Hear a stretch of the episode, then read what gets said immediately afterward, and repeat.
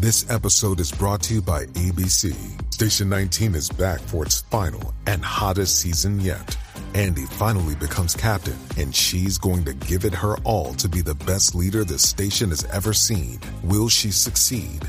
Get ready for fiery new romances and high adrenaline rescues. Watch the Station 19 season premiere tonight at a new time, 10, 9 central on ABC and stream on Hulu. Little Wing is now streaming on Paramount Plus. I'm in a period of emotional upheaval. Is that all the oh, I don't care crap? A little adventure Where are you going? I'm gonna steal a bird from the Russian pigeon mafia. Let's do it. goes a long way. Starring Brooklyn Prince with Kelly Riley and Brian Cox. Life can hurt, but life is sweet. Little Wing, rated PG 13, may be inappropriate for children under 13. Now streaming exclusively on Paramount Plus. This episode is brought to you by Pepsi Wild Cherry. Pepsi Wild Cherry is bursting with delicious cherry flavor and a sweet, crisp taste that gives you more to go wild for. Getting wild may look different these days, but whether it's opting for a solo Friday binge watch or a big night out, everyone can indulge in their wild side with Pepsi Wild Cherry. Also available in Zero Sugar. So grab a Pepsi Wild Cherry and get wild.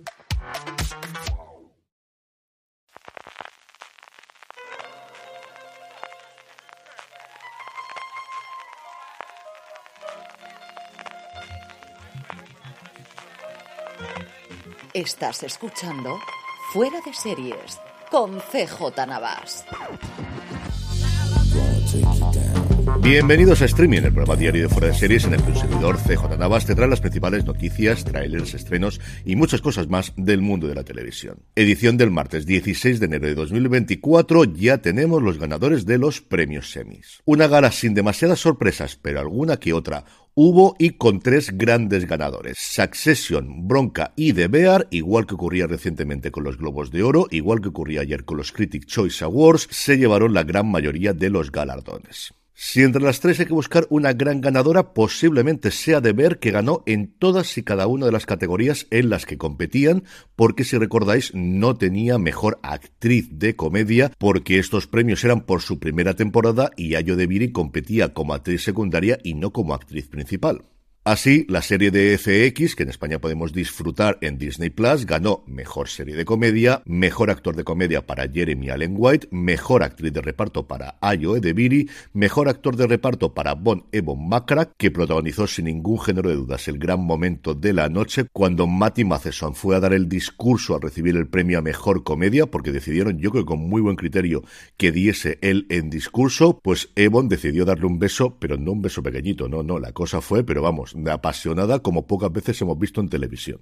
Su creador, Christopher Storer, también ganó Mejor Guión y Mejor Dirección, y el último premio de comedia, el de Mejor Actriz Principal, fue, y me alegro muchísimo de verdad, para Quinta Brunson por Colegio Abbott. En drama, el premio a mejor serie, que como es habitual cerraba la gala, fue para Succession, que también ganaría mejor actor para Kieran Culkin, una vez más ganando tanto a Brian Cox como sobre todo a Jeremy Strong, y mejor actriz, otro premio por el que me alegré muchísimo, para Sarah Snook. Succession también consiguió el premio a mejor actor de reparto para Matthew McFadden, el de mejor guion para su creador Jesse Armstrong y el de mejor dirección para su director fetiche, el director que ha dirigido los principales episodios de la serie Mark My Lord, en los dos casos por el episodio de la boda de Connor, y el único premio que se le escapó fue el de mejor actriz de reparto que recayó en Jennifer Coolidge, porque pocas cosas le gusta a Hollywood más que darle un premio a Jennifer Coolidge y que salga a decir cualquier cosa delante del micrófono.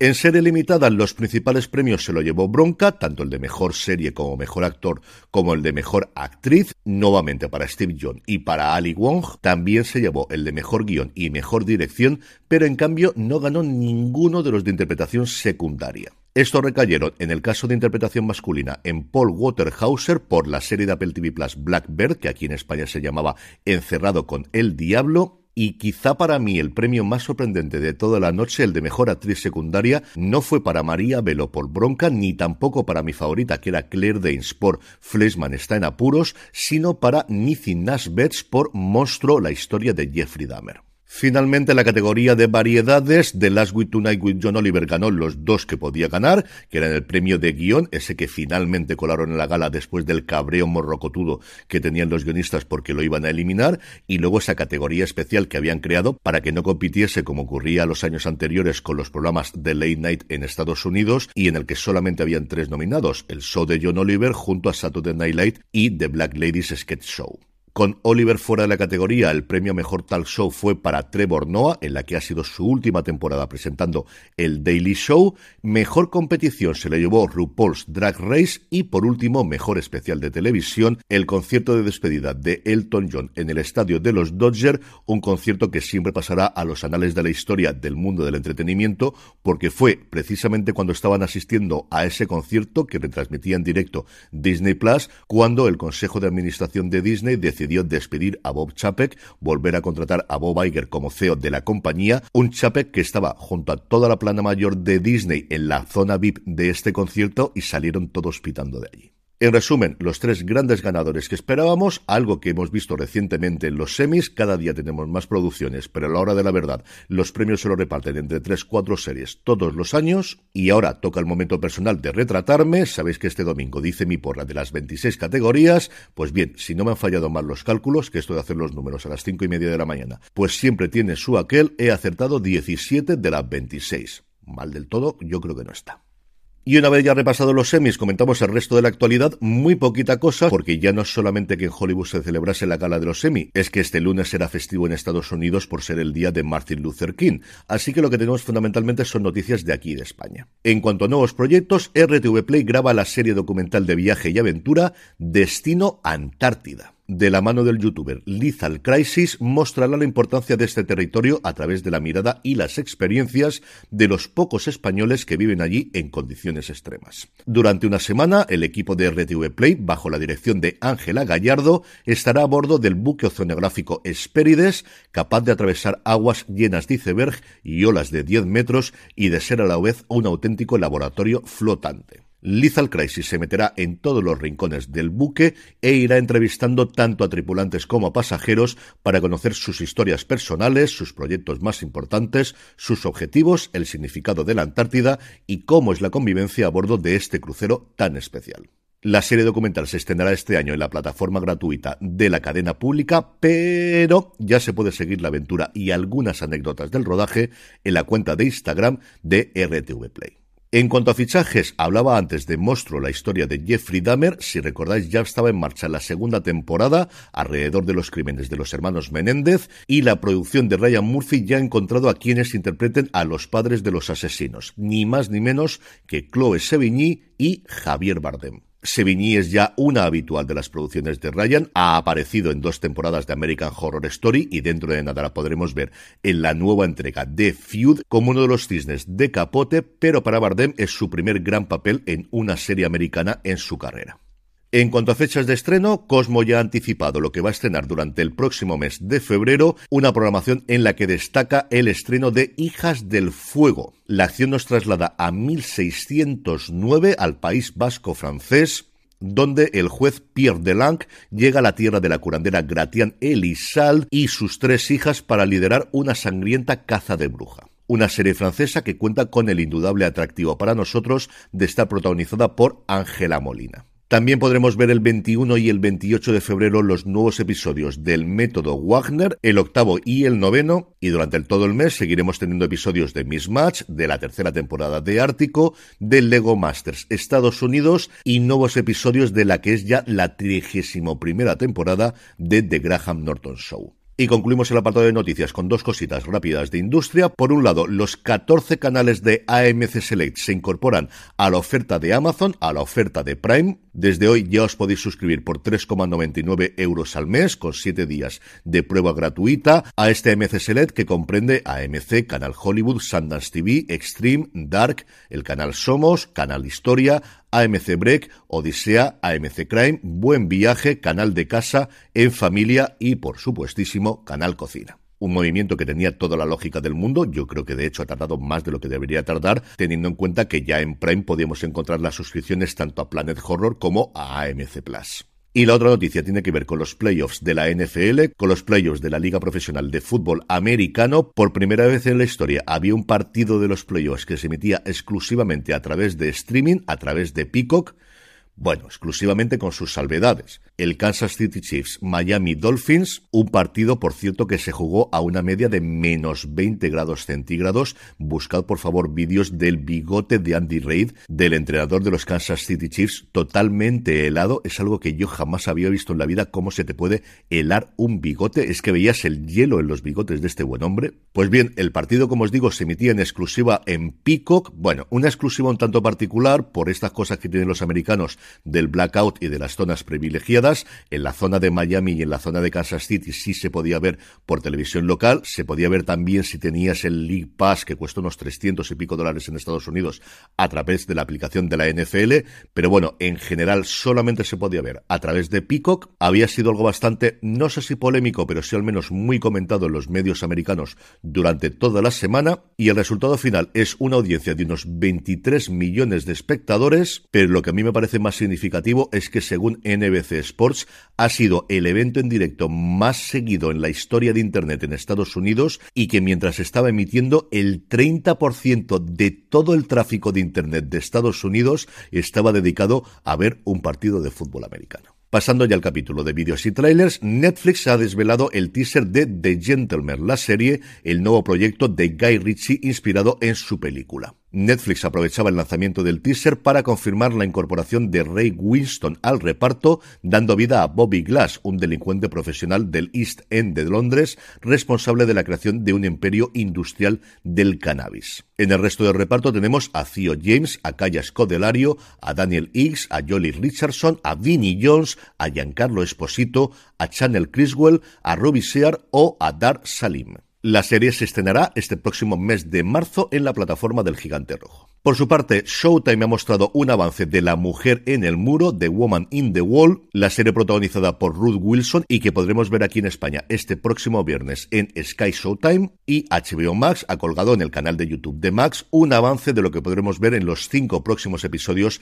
de True Detective Noche Polar que espero que ya hayáis visto y si todavía no os decidís escuchar nuestras razones para ver que hemos grabado Juan Francisco Bellón y un servidor que ya hemos podido ver la temporada completa y nos ha gustado mucho, muchísimo como todas las razones para ver, los tenéis disponibles en review de fuera de series. Así lo podéis buscar en vuestro reproductor de podcast o si nos queréis ver las caras, ya sabéis, youtube.com barra fuera de series. Y vamos ya con los estrenos del día, pero antes una pequeña pausa. Hey, it's Kaylee Cuoco for Priceline. Ready to go to your happy place for a happy price? Well, why didn't you say so? Just download the Priceline app right now and save up to 60% on hotels. So, whether it's Cousin Kevin's Kazoo concert in Kansas City, go Kevin, or Becky's Bachelorette Bash in Bermuda, you never have to miss a trip ever again. So, download the Priceline app today. Your savings are waiting. Go to your happy place for a happy price. Go to your happy price, Priceline. Estamos ya de vuelta. Hoy Netflix nos trae un nuevo especial de stand-up del cómico Dusty Slay llamado Working Man. Por su parte, martes de filming tenemos la tercera temporada de Cara a Cara y Movistar Plus estrena La Guerra del Hachís. Por tierra, mar y aire, el hachís llega a Europa todos los días del año a través de España. La guerra del hachís narra con el máximo detalle y desde dentro de la acción un negocio dominado por el crimen organizado que genera una espiral de violencia y que mueve millones de euros manchados de sangre. Con el campo de Gibraltar, el delta del Ebro, la Costa del Sol, Galicia, Marruecos y Portugal como escenarios principales, los máximos responsables policiales, judiciales y sociales de la ducha antidroga cuentan con detalle el escenario que se vive en la actualidad. En la producción también nos introduciremos en operaciones en tiempo real en Galicia, en Cataluña y en Andalucía y sienta por primera vez ante sus cámaras a un representante del cartel de los Balcanes, considerada la mayor organización del tráfico de drogas del mundo en la actualidad. La serie documental ha sido dirigida por Víctor Méndez Sagúos, que ya fue responsable de Narco Gallegos, y los dos episodios se estrenarán, como os digo, hoy martes 16 de enero. Y terminamos, como siempre, con la buena noticia del día. Este viernes llega Cristóbal Valenciaga a Disney Plus, pero ya podemos disfrutar en las principales plataformas de streaming de música de la banda sonora creada por Alberto Iglesias. La música original de la serie, que ya os digo yo que es absolutamente maravillosa, igual que la fotografía, igual que la interpretación de Alberto San Juan, vamos a hablar bastante esta semana de Cristóbal Valenciaga, se grabó entre Londres y Madrid con una orquesta compuesta por 40 músicos, cuarteto de cuerda, piano a cargo de Juan Pérez Floristán y coros dirigidos por Carlos Mena. Un total de 35 canciones compuestas por Alberto Iglesia, 11 premios Goya, 19 nominaciones, además de premios y nominaciones internacionales, entre las que destacar cuatro nominaciones, ni más ni menos, a los Oscars por El jardinero fiel, Cometas en el cielo, El topo o Madres paralelas. Iglesias afirmaba que la lectura de los guiones y la trascendencia de la figura de Cristóbal Valenciaga en el arte fue lo que le animó a poner música a la serie original de Disney Plus. Trato siempre en todas mis creaciones que la música sea una parte más de la historia. Al esconderse Valenciaga tras la cortina para comprobar temeroso cada detalle de sus obras, él mismo se nos aparece como un secreto. La música no trata de desvelar ese secreto, sino transmitir y potenciar la osadía que oculta su genio. Admiramos los diseños de Valenciaga cuando se mueven, cuando flotan. La idea de flotar o deslizarse es también una de las mayores aventuras de la gramática musical. Así que ya podéis disfrutar de la música de Alberto Iglesias para Cristóbal Valenciaga en Apple Music, en Amazon Music, en Spotify o en YouTube y este viernes la serie en Disney Plus. Y con esto, deseándoos que tengáis un gran día y recordando que os paséis por fuera de series.com y por nuestra tienda, la tienda fuera de series, fuera de series.com barra tienda, me despido hasta mañana miércoles. Gracias como siempre por escucharme y recordad, tened muchísimo cuidado y fuera.